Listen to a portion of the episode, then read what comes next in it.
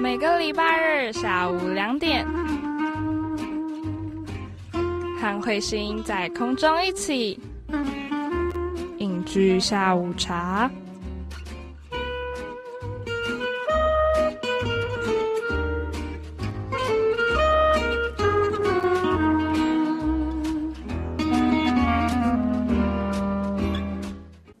来到每个礼拜日下午两点零五分，在空中和你分享电视剧资讯的影剧下午茶。大家午安，我是慧心。今天是三月的第三天，也是开学的第二天，大家适应的好了吗？就收心该收了吗？可能有些人因为大学大家是自己排课的嘛，可能有些人今天也才开学，也说不定。不管怎么样，今天虽然就是前面都有说过今天是什么日子，更重要的是今天是影剧下午茶第四十集的播出，真的是不知不觉就到了第四十集。那当然还有另外一个好消息要告诉大家，就是彗星剪头发了。好了，不是这件事，就是这件事之外，就是呃，最近呢，世新电台有跟 SoundOn 这个 A P P 的公司做合作，所以之后呢，影剧下午茶的节目大家也可以用 Podcast 来收听，所以就是更多的地方都可以听到彗星的声音，实在是太棒了。刚好在影剧下午茶播出第四十集的时候，告诉大家这个好消息，也算是蛮纪念性的一天。不管怎么样，我们今天呢，一样要告诉大家关于电视。剧更多的消息，再等一下的好剧 SPA 要告诉你，一部电视剧它的收视率是直接打败了之前的神剧《鬼怪》的收视率成绩，成为现在韩国有线电视台最高平均收视的戏剧节目。相信大家听到现在应该都知道了。那再等一下的，据我所知的三事呢，一样要告诉你最近新的关于电视剧的一些新消息，尤其是今天还会介绍几部呃。未来台湾会播的彗星非常看好的一些电视剧。那到了一句到位，这个礼拜呢，我们迎来了《我的大叔》这部电视剧的最后一个礼拜的一句到位。这个礼拜会分享哪些台词金句，就等到等一下再来揭晓喽。那到了今天的演员放大镜呢，会为大家介绍一位非常非常年轻，最近因为他的。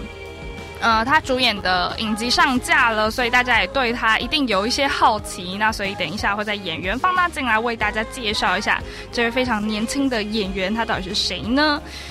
请大家准备好你的点心、你的红茶、你的各种饮品。Anyway，想要你想喝什么就喝什么，想吃什么就吃什么。我们要开始今天的影剧下午茶喽！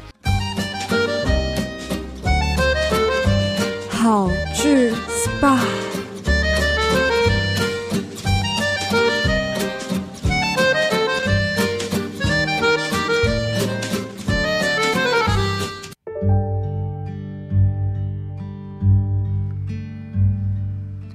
感谢您继续收听是新广播电台 AM 七二九，这里是影剧下午茶，我是慧心。今天的第一个单元好剧 SPA，这个礼拜要为大家介绍什么电视剧这么厉害，收视率成绩竟然打破了之前的神剧，打破了我们家不是我们家，打破了孔刘跟金高恩一起主演的电视剧《鬼怪》的成绩。这一部电视剧呢，就是陪伴了我们两个多月，两个多月，带给大家非常多笑声和眼。类的电视剧《爱的迫降》萨拉埃普西扎这一部电视剧呢，从开播以来收视率跟话题都非常的厉害，只有大概只因为中间制作的。过程当中有几个礼拜有呃，为了要让工作人员有适度的休息，然后做了停播的决定。那那时候停播的那个礼拜，就话题性可能就掉到，也就只掉到第二名，就是大家讨论的力度完全没有减弱趋势。那这一部电视剧呢，在前阵子终于大结局，那那时候的收视率就高达了二十一点六八三 percent，刷新了 TVN 就是收视率的最好的。的成绩也就打破了鬼怪那时候的呃二十点五 percent 的收视率成绩，也成为了韩国现在有线电视台最高平均收视的成绩，非常的厉害。那这部电视剧其实从去年呃十二月开始播出的一部周末连续剧，由《火星生活》罗曼史别册附录的呃李正孝导演来指导，那是来自星星的你制作人，还有蓝色海洋的传说的作家。家朴智恩他在再一次的一个新作品。那这部故事它是在讲述某天因为狂风而发生呃滑翔伞的事故。那由孙艺珍所演饰演的这个南韩财阀继承人李世林呢，他就被迫在北朝鲜，就是北韩降落。那在那里，他要和玄彬饰演的北韩军官李正赫发展出非常浪漫的爱情故事。其实故事起源，呃。朴智恩作家有讲到，他其实，在二零就是那时候有听到，二零零八年有一个韩国的演员和朋友，就是乘坐休闲船在仁川海域游玩的时候呢，突如其来的恶劣天气让他们的船就直接飘到朝鲜的海域。那那时候也问了，就是村民询问要怎么回到南韩这样子，那也被朝鲜巡逻艇发现。不过最终他们有逃脱追赶，就平安回来这样子。那这个。事件就是激发朴智恩作家想到这样的故事的一个呃最初的灵感，这样子。那好，他就觉得好不容易去了北韩一趟，不谈一趟不谈一场恋爱回来，怎么可以？实在太可惜了。真的是很特别的想法哦。那于是就变有了这种富家女玩滑翔伞，然后就就是天气不好，然后就这样被迫要在北韩迫降，所以它的呃剧名才叫做《爱的迫降》。那这部电视剧呢，自自从开播之后，除了是因为呃非常新奇的设定，因为背景。就是这么新鲜，竟然定在北韩。虽然说韩国，呃，到现在为止也不乏这种讲北韩的一些影视作品，可是过去很多都会把。北韩设定为就是呃敌人呐，或是非常邪恶可怕的一方，没有这么亲民，没有这么浪漫过的一个设定。那另外一方面，就是因为主演是玄彬跟孙艺珍，他们过去就已经传过非常多次绯闻了，所以这次他们又要合作，而且又是爱情电视剧，就让很多粉丝从开播之前到开播，然后到现在已经完结，没没有人。停止叫他们赶快在一起，赶快结婚等等之类的话题。好，那呃，在播出的时候，因为是边拍边播的模式，然后那时候呃，其实一直到现在，可能韩国也都是非常冷的天气。那这在这么寒冷的冬天，要制作电视剧，其实是一件非常不容易的事情。所以那时候在一月四号跟一月五号的时候呢，有暂停播出的呃一个决定。那尽管那个礼拜并没有更新新的剧情，但这完全不影响大家就是观看这部剧或是讨论这部剧的任。和热情没有一一丝消减，而且那时候正好是正好看的时候，就大家都非常迫不及迫不及待，赶快生命怎么了？赶快送医等等的。那其实整个。嗯，你看到富家女这样子，嗯，飞那个滑翔伞，然后竟然在北韩迫降，其实听起来就是一件很扯的事情。可是因为这部电视剧完全就是以爱情为出发点的，一它就是讲，它就是一个言情电视剧，就是一个以爱情为主的电视剧。你要它有多合理呢？反正讲爱情，再多的 bug，大家也都可以接受。所以其实呃，可能有些太注重于剧情逻辑的人会觉得这这这部剧实在。实在是太扯了，大家怎么看得下去？但是就是因为神秘很帅啊，一真姐姐很美啊，然后他们两个在一起就是很，就是那个画面就非常的美，你就可以完全忽略一一堆有的没的，那那些不想移都没有关系，想那些实在是太累了，就看他们两个谈恋爱就够了，真的就够了。那在里面呢，除了他们两个非常的呃嗯，他们两就是。他们谈恋爱的情节非常的可爱，也非常的浪漫之外呢，在呃剧里面还有非常多其他的配角，然后也都呃非常有个性，也很可爱，在里面也真的制造了属于配角的一一些剧情路线，这样子也算增添了一些很很有趣的趣味，这样子，所以。一方面，它有时候气氛会转向比较紧张，比较因因为毕竟在北韩嘛，北韩就是可能随时可怕的事情可能都会发生。那那一方面又呃有时候又会让一些配角或是让男女主角有一些戏份，会让气氛比较欢快一点。基本上是走一个欢快的路线，并没有非常严肃。那另外一个就是呃，因为这一部电视剧，这个朴智恩作家其实他很。很常会用一个非常烂俗的桥段，然后去借由剧中的人物去吐槽，就像是剧中的。呃，北韩 F 四，其中有一位非常喜欢看南韩电视剧，然后他就讲说，呃，在一个非常危急的时候呢，他们南韩的人解决危急状况，通常都是以接吻来接吻来解决这这些这些很紧急的状况，但是。我们都知道，怎么可能？怎么可能一个接吻就可以解决所有事情？但他就会用这种技巧去，呃，可能打脸一些现，去讽刺、去自嘲这些影视这剧情，非常的没有逻辑，但是也会让大家觉得，嗯，这这样程度的趣味非常的好笑。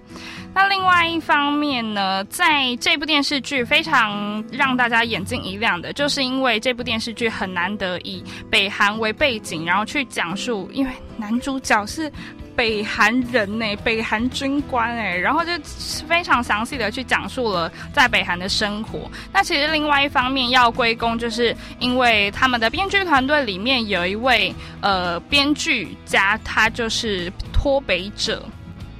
这位脱北者他叫做郭文元，他其实过去是在北韩是呃从事一个非常重要的呃职位，也是一。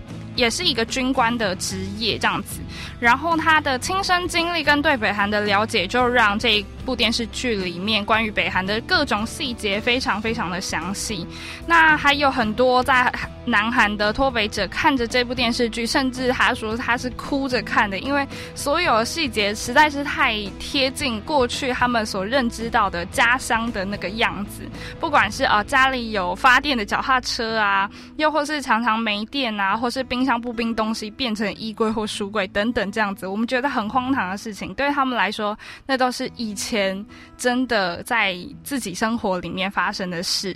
那其实他们工作人员也有坦诚，有有些是他们因为剧情需要，所以有些夸张，所以并不是女主角真的为了要洗个热水澡，要要自行去组装浴帘呐，或是或是呃，反正就是有一些有一些。部分是有夸大啦，不过大部分就是大家如果想要知道的话，可以就去详读一些关于脱北者的一些故事。现在都蛮有蛮多书在讲解这些事情。那重点就是因为呃，南韩它其实在法律里面有规定，关于北韩的相关事务有非常严格的规定，就是北韩领导人照片啊或者政治口号都禁止出现。所以这部分对于这部电视剧他们的幕后制作团队要怎么呃如实呈现，但是又不能违法，就成为他们的一大挑战。像剧中会有出现北韩。挂在胸前一定要有的一个徽章，他们就把它缩小到只剩原版的三分之一，然后在画面上基本上你是认不出来，原来他身上有带一个徽章，基本上就是一个非常小的装饰，这样他就会用一些这样的小细节去处理这部分的问题。如果大家想要重看的话，就是也可以观察一些呃《爱的破绽》他们制作团队在这部分的一些小细节。好，不管怎么样，这一部电视剧真的就是一部非常浪漫的喜剧，然后那浪漫的爱情电视剧，然后玄彬在里面的角色形象实在是太贴心，所以让很多很多的呃观众都非常的对他就是真的好帅。那另外一方面也是因为这部电视剧真的呃很特别的呈现了很多北韩的生活，也让让大家对于北韩的好奇心就是就是。会很想继续看下去，所以非常推荐大家赶快。如果你还没有看完，你还没有点开，怎么可以不点开呢？赶快把《爱的破绽》看完，跟慧心分享一下你的想法吧。以上呢就是今天好剧 SPA 为大家推荐的电视剧《爱的迫降》。你知道吗？你知道吗？你知道吗？据我所知，二三四。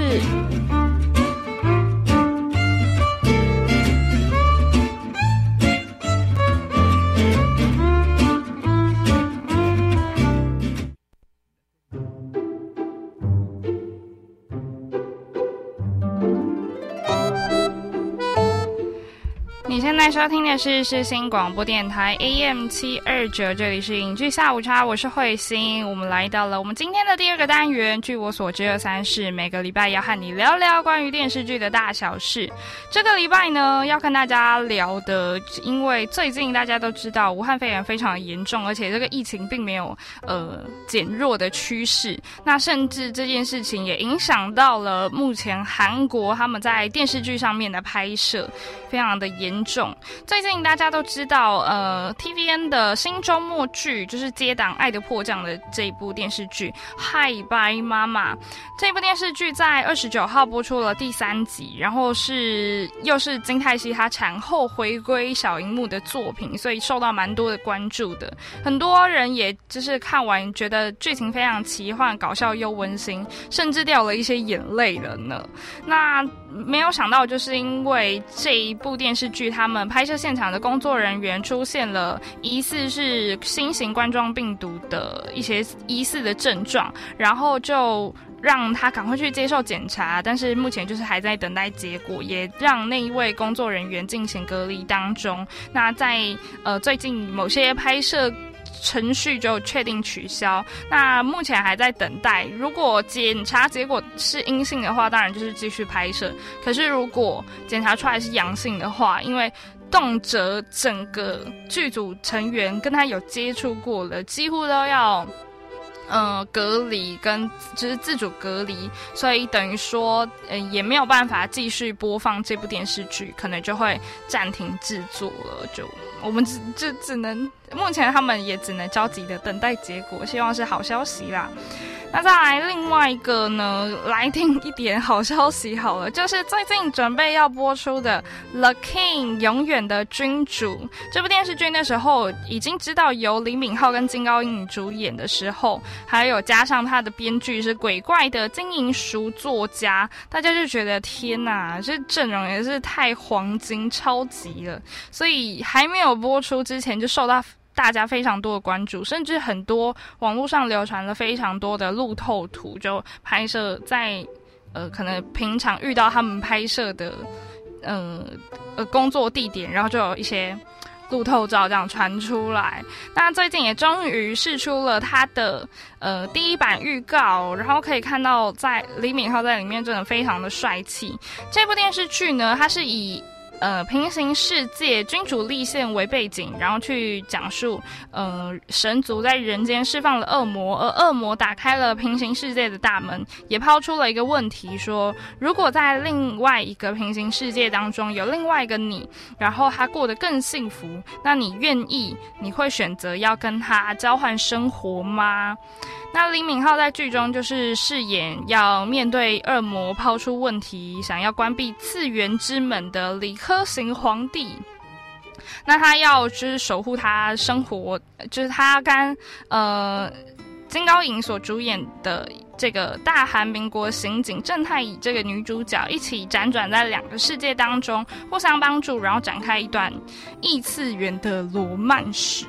第一波预告虽然只有短短的三十秒，可是非常的有质感。你可以看到李敏他是站在就是画面中央，非常的华丽这样子。然后就是会有一些呃关于韩国他们就是呃一些那个叫什么皇族的一些装饰品啊，或是衣服啊，或是桌子、徽章等等的旗旗帜啊等等的。然后还有一个黑板写满了数字。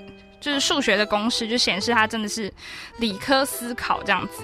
那呃，相信这个预告释出之后，也是。在等播出也是不久之后了啦，我们可以好好期待一下这部电视剧，赶快播出。它的，我相信它的制作应该也是非常厉害，看起来就很有质感。那另外一个要把焦点带回台湾，因为台湾最近呢要推出一部非常以台湾本土妖怪为题材的奇幻电视剧，叫做《妖怪人间》。这部电视剧是由石之田、陈以文跟连玉涵还有黄腾浩领衔主演的公式奇幻电视剧。去年九月杀青，那全剧预计会有八集，现在终于确定会在今年的四月四号首播。石之田呢？这次要在剧中饰演特殊著名协调处的文书记录员，然后去记录、掌握和妖怪沟通的技巧，必须更就是具有一些呃同理心啦。那连于涵在剧中则是要饰演一个妖怪医生，就是要医治不管是妖怪还是人之类的。那在这部电视剧里面，他要讲述就是。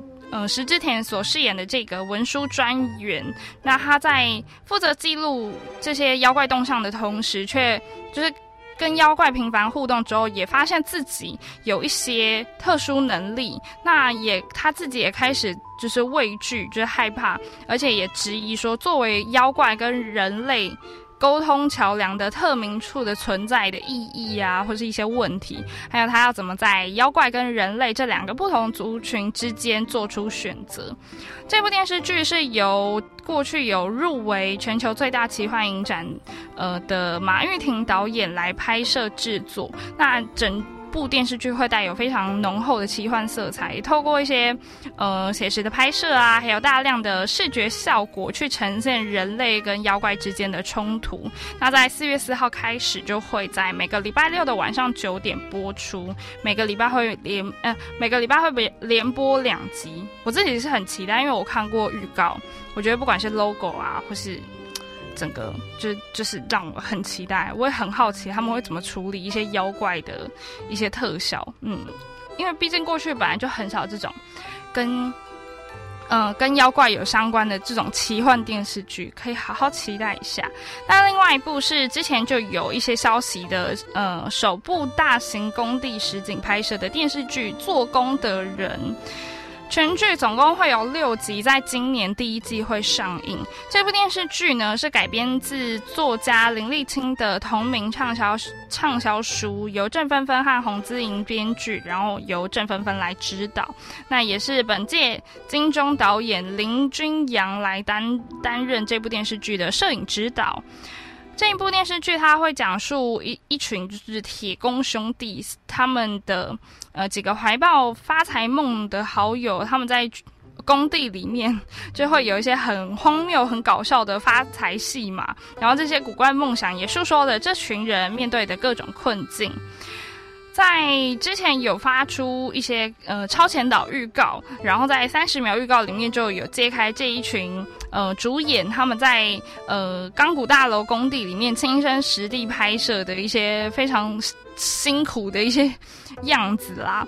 那这一部电视剧目前还没有明确的说呃在几月几号开播，不过确定是今年一定会跟大家见面。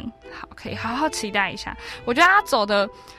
我在猜了，我看完预告，我觉得他走的路线跟《请回答一九八八》跟就是《请回答》系列有一点相似，所以我我还在期待他可不可以推出更长一点的预告，可能会呃详细讲到一些剧情内容，到时候就可以真的知道这部电视剧会走什么样的风格。好的。就是今天想要跟大家分享的关于电视剧的消息，都都就就就是这样。不知道大家会期待哪一部电视剧的播出？那不管怎么样呢，在因为这个做工的人提醒大家，提 醒提醒大家，做工的人其实就是之前呃我们与恶的距离的制作团队再一次的，就是新的一个作品这样子，所以我真的可以好好期待一下。Winter is coming. 日子过了就好了。너와함께한시간모두눈부셨다날이좋아서날이좋지않아서날이적당해서一句到位。모든날이좋았다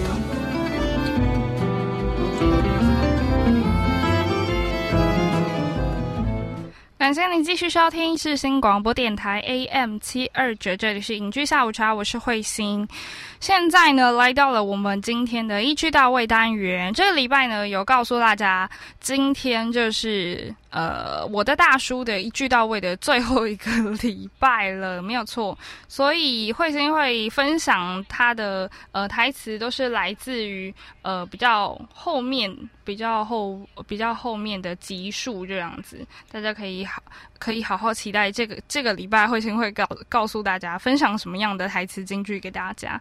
那不管怎么样，这部电视剧它是讲述一个四十岁的男人跟一个二十几岁的女女孩，他们两个人互相治愈彼此心灵的一个故事，并不是谈恋爱哦，他们是互相治愈，对大家不要误会了。但是剧中因为很多次都会讲入你心，所以常常会。我自己回去在翻台词的时候，昨天又哭了一波。对，所以很多想要回去回味这部电视剧的大家，真的要准备好卫生纸了。我们就来听听今天的第一段台词吧。 내 인생에 날 도와준 사람이 하나도 없었을 거라고 생각하지 마요 많았어요 도와준 사람들 반찬도 갖다 주고 쌀도 갖다 주고 한 번, 두 번, 세 번, 네 번. 네 번까지 하고 나면 다 도망가요. 나아질 기미가 없는 인생 경멸하면서. 쥐들이 진짜 착한 인간들인 줄 알았나 보지? 착한 거야. 네 번이 어디야? 한 번도 안 한 인간들. 쓰고 썼는데.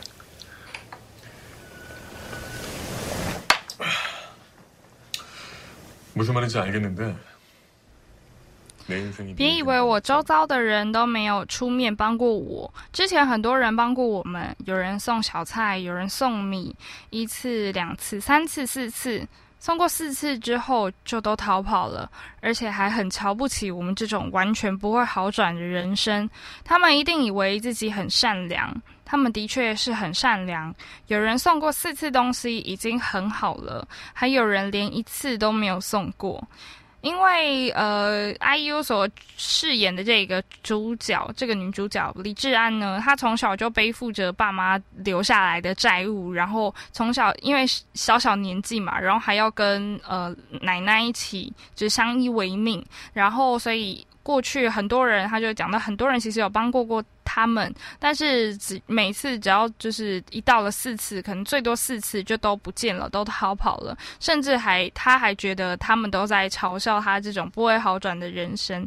但是李善君所饰演的这个大叔呢，就告诉他，有人送过四次就已经很好了，就是你不能就是一直奢望别人一直给予你帮助。就是，就连一有帮过你一次的那个人都非常的善良，有些人甚至连一次都不愿意去帮助任何人。所以有帮过，就算他只是，就算你只是帮助别人一次，你也已经很善良了。接下来，来听听今天的第二段台词吧。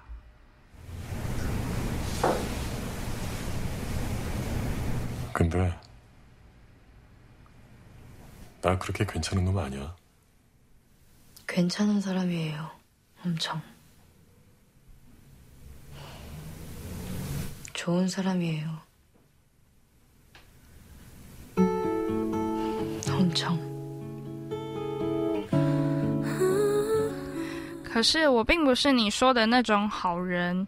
然后，IU 所饰演的这个李智安就告诉这位大叔说：“你是个好人，你是个非常好的人，超级好的那种。”这是我自己听，然后直接的翻译了啊。但是他的意思就是这样：你就是，虽然你告诉我说你不是我想象中的好人，但是对于我，就是我对于自己对你的认知来说。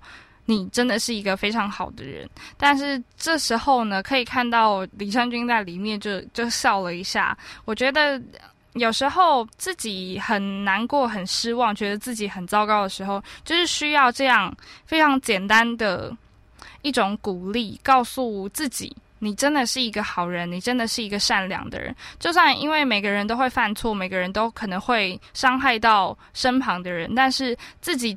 呃，自己有时候就是需要别人提醒自己一一下，你自己某一个部分 或是你的本质就是善良的，就是好的，所以不要忘记自己还是有好的那一面。这样子，来听听今天的第三段台词吧。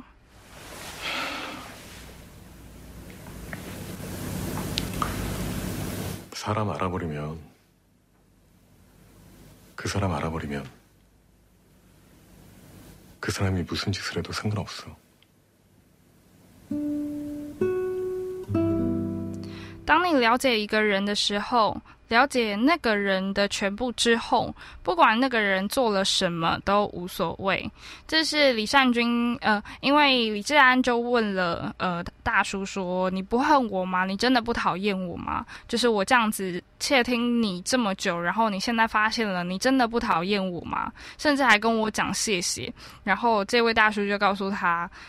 当你了解一个人的全部之后，不管他做什么，因为你都知道他的这个人的本质，知道他这样做的原因，或是可能的原因，可能的一些呃原因，所以他就会觉得，不管他做了什么，好的坏的，他都能够理解，他都可以觉得无所谓这样子。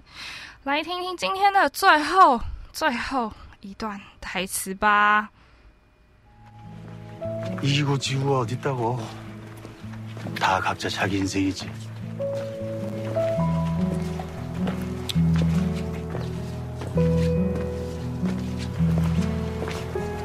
세상 제일 불쌍한 어떤 애가 있는데 걔 내가 세상 제일 불쌍하대 잘못 살았어 졌어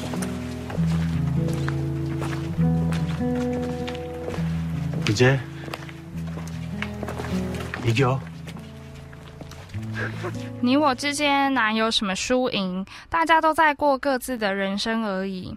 全世界有个最可怜的女孩，她竟然说我是全世界最可怜的人。我活得太失败了，输了。那你现在就开始努力的赢回来吧。 呃，李善均在剧中所讲的这个世界上最可怜的女孩，在剧中其实就是指李智安这个角色。那她既然就是李智安这样子，呃，背负。债务，然后非常可怜。大家都知道，她真的是一个很可怜的女生。她竟然觉得，呃，有工作、有房子、有家，看似什么都有的这个大叔，他竟然是世界上最可怜的人。那其实每个人在，就是当然剧中每一个角色他可怜的点都都不太一样，在不同层面都有他非常可怜的地方。那但是这边他自己就自我就是反省说，竟然。我觉得最可怜的人，竟然觉得我很可怜，就真的是活得太失败了。真的要好好生活，才能证明自己真的活，也不是说证明，就是真的要让自己活得很幸福，才不会就是变成让别人觉得自己很可怜这样子。所以在，但是其实这一段最想要让大家听的，还是前面大家讲的，我们之间。大家可能都会羡慕别人的人生啊，好像是赢家，是人生胜利组。但其实每个人都在过各自的人生而已，并没有什么输赢之分。所以大家就是好好过自己的生活就对了，好好让好好让自己幸福起来就对了。以上呢就是这四个礼拜。慧心在我的大叔里面为大家挑选出来的台词金句，所以在下个礼拜呢，慧心一样会挑选新的呃。电视剧来为大家回味剧中的台词，那我们就要跟我的大叔说再见了。希望大家听完今天的台词之后呢，也会想要回重新回味。如果可如果会这样的话，就真的太好了。记得要准备卫生纸哦。如果你要重温的话，真的要准备两包也都可以，就是不嫌多这样子。嗯，那是他吗？哎，这是他。演员放大镜。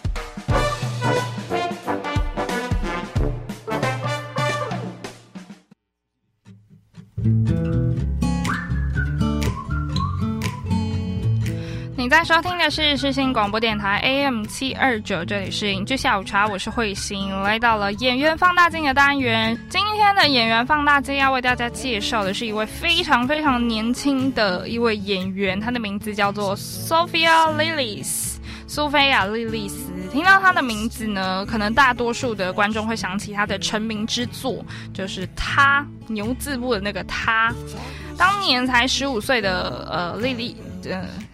当年才十五岁的苏菲亚，她是因为这部电影上映之后一炮而红。然后除了续集她的第二章之外呢，大小荧幕的邀约都非常的多。像是之后又出，就是又参演了《Sharp Objects》这一部影剧影集利器，在剧中饰演亚当艾美亚当斯的少女版。那在电影《神探俏佳人》隐藏的楼梯里面，就饰演了家喻户晓的女神探男。南茜珠儿，然后还在最近新上映的电影《战力糖果屋》里面就重返经典童话，揭开一些暗藏的恐怖秘密。在短短几年呢，这个非常年轻的新生代女星就已经达成了不少演员耕耘多年才能有的一些成绩。或许你已经看过她非常多部的电视剧或是电影，不过现在就是要为大家好好的介绍一下苏菲亚·莉莉丝她的一些。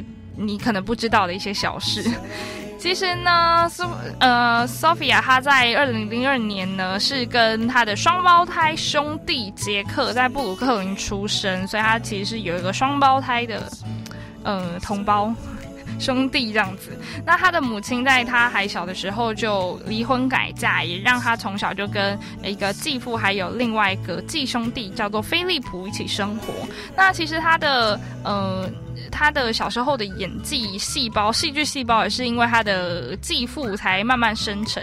因为过去他的继父克里斯多夫就因为电影课的一个一个 project，他需要演员，所以他就找当时只有七岁的莉莉丝来担任。那他的开刚开始就对演戏这件事情开始产生了兴趣，后来就报名了呃一个。就是一个电影机构去学习表演艺术这样子。那过去在就是澳洲非常知名的歌手 Sia 呢，他在二零一七年年底的时候有发行一首非常应景的圣诞佳节歌曲，叫做 Santa's Coming for Us。那时候就找了非常多的明星来助阵 MV，其中就包括了 Lily 在里面。除了真实生活夫妻档克里斯汀贝尔跟戴克斯薛普薛普他们来饰演这个爸妈之外呢，他们的三个孩子就分别由莉莉丝跟还有在一同在他里面饰演史丹利的男星怀特欧雷夫，还有怪奇物语里面的加勒麦罗林来演出。所以那时候他有参演这个 MV 哦，大家可以去看一下。那另外一个就是刚刚有听到他非常多的作品，像他啊，他的第二章啊，利器啊，战力糖果屋，很多都是非常恐怖惊悚的类型。不过其实，嗯，莉莉丝她自己是觉得她其实想要尝试一些新的东西，她并没有自己想要把自己专攻在恐怖这个类型上面了。只不过是就是现在刚好就是接到的都是这样的类型，可以期待她未来不一样的发展。那最后呢？虽然他演出很多恐怖类型的作品，不过让他自己感到最害怕，竟然是开车这件事情。让他最怕的是开车。诶，大家可能觉得他很年轻，不过大家应该也会知道，呃，其实在美国啊，呃，非常年轻你就可以考取驾照，所以在他们那边高中开车去上学不是一件非常稀奇的事情。好，那再来就要带一道苏菲亚·莉莉丝最近主演的 Netflix 原创美剧《I'm Not OK with This》这个这样不 OK，改编自 Charles Forsman 的绘本小说，故事聚焦在一个女高中生，呃，Cindy 她。呃，不只要面对他非常复杂的校园生活，还要摸索自己的性向，更要应付内心深处觉得呃很神秘、非常觉就是最近才觉醒的一个超能力。那故事在第一季的最后留下了伏笔，暗示着这个超能力少女的旅程正要开启。目前呢，这一部电视剧的监制 Sean Levy 他就说，目前还没有正式的接到 Netflix 的。第二季正式的续订，不过他们每一个人都非常的有信心，我自己也是觉得很有信心啊，因为这部电视剧最近都排在台湾的排行榜的前十里面，所以应该是相当有相当有机会可以续订第二季。我也蛮好奇第二季之后的故事。那这一部电视剧，大家现在也可以在 Netflix 上面看到，全剧总共有七集。我那一天晚上只花了三个小时就把它解决了，所以非常的厉害。在之后呢，也会挑时间为大家来介绍这一部。I'm not OK with this。你不 OK with 什么呢？大家可以自己造句。以上呢就是这个礼拜的影剧下午茶，我们就下个礼拜同一时间下午的两点零五分，在世新广播电台 AM 七二九上面空中相会了。下个礼拜再跟大家分享更多的电视剧资讯，我们下个礼拜再见，大家拜拜。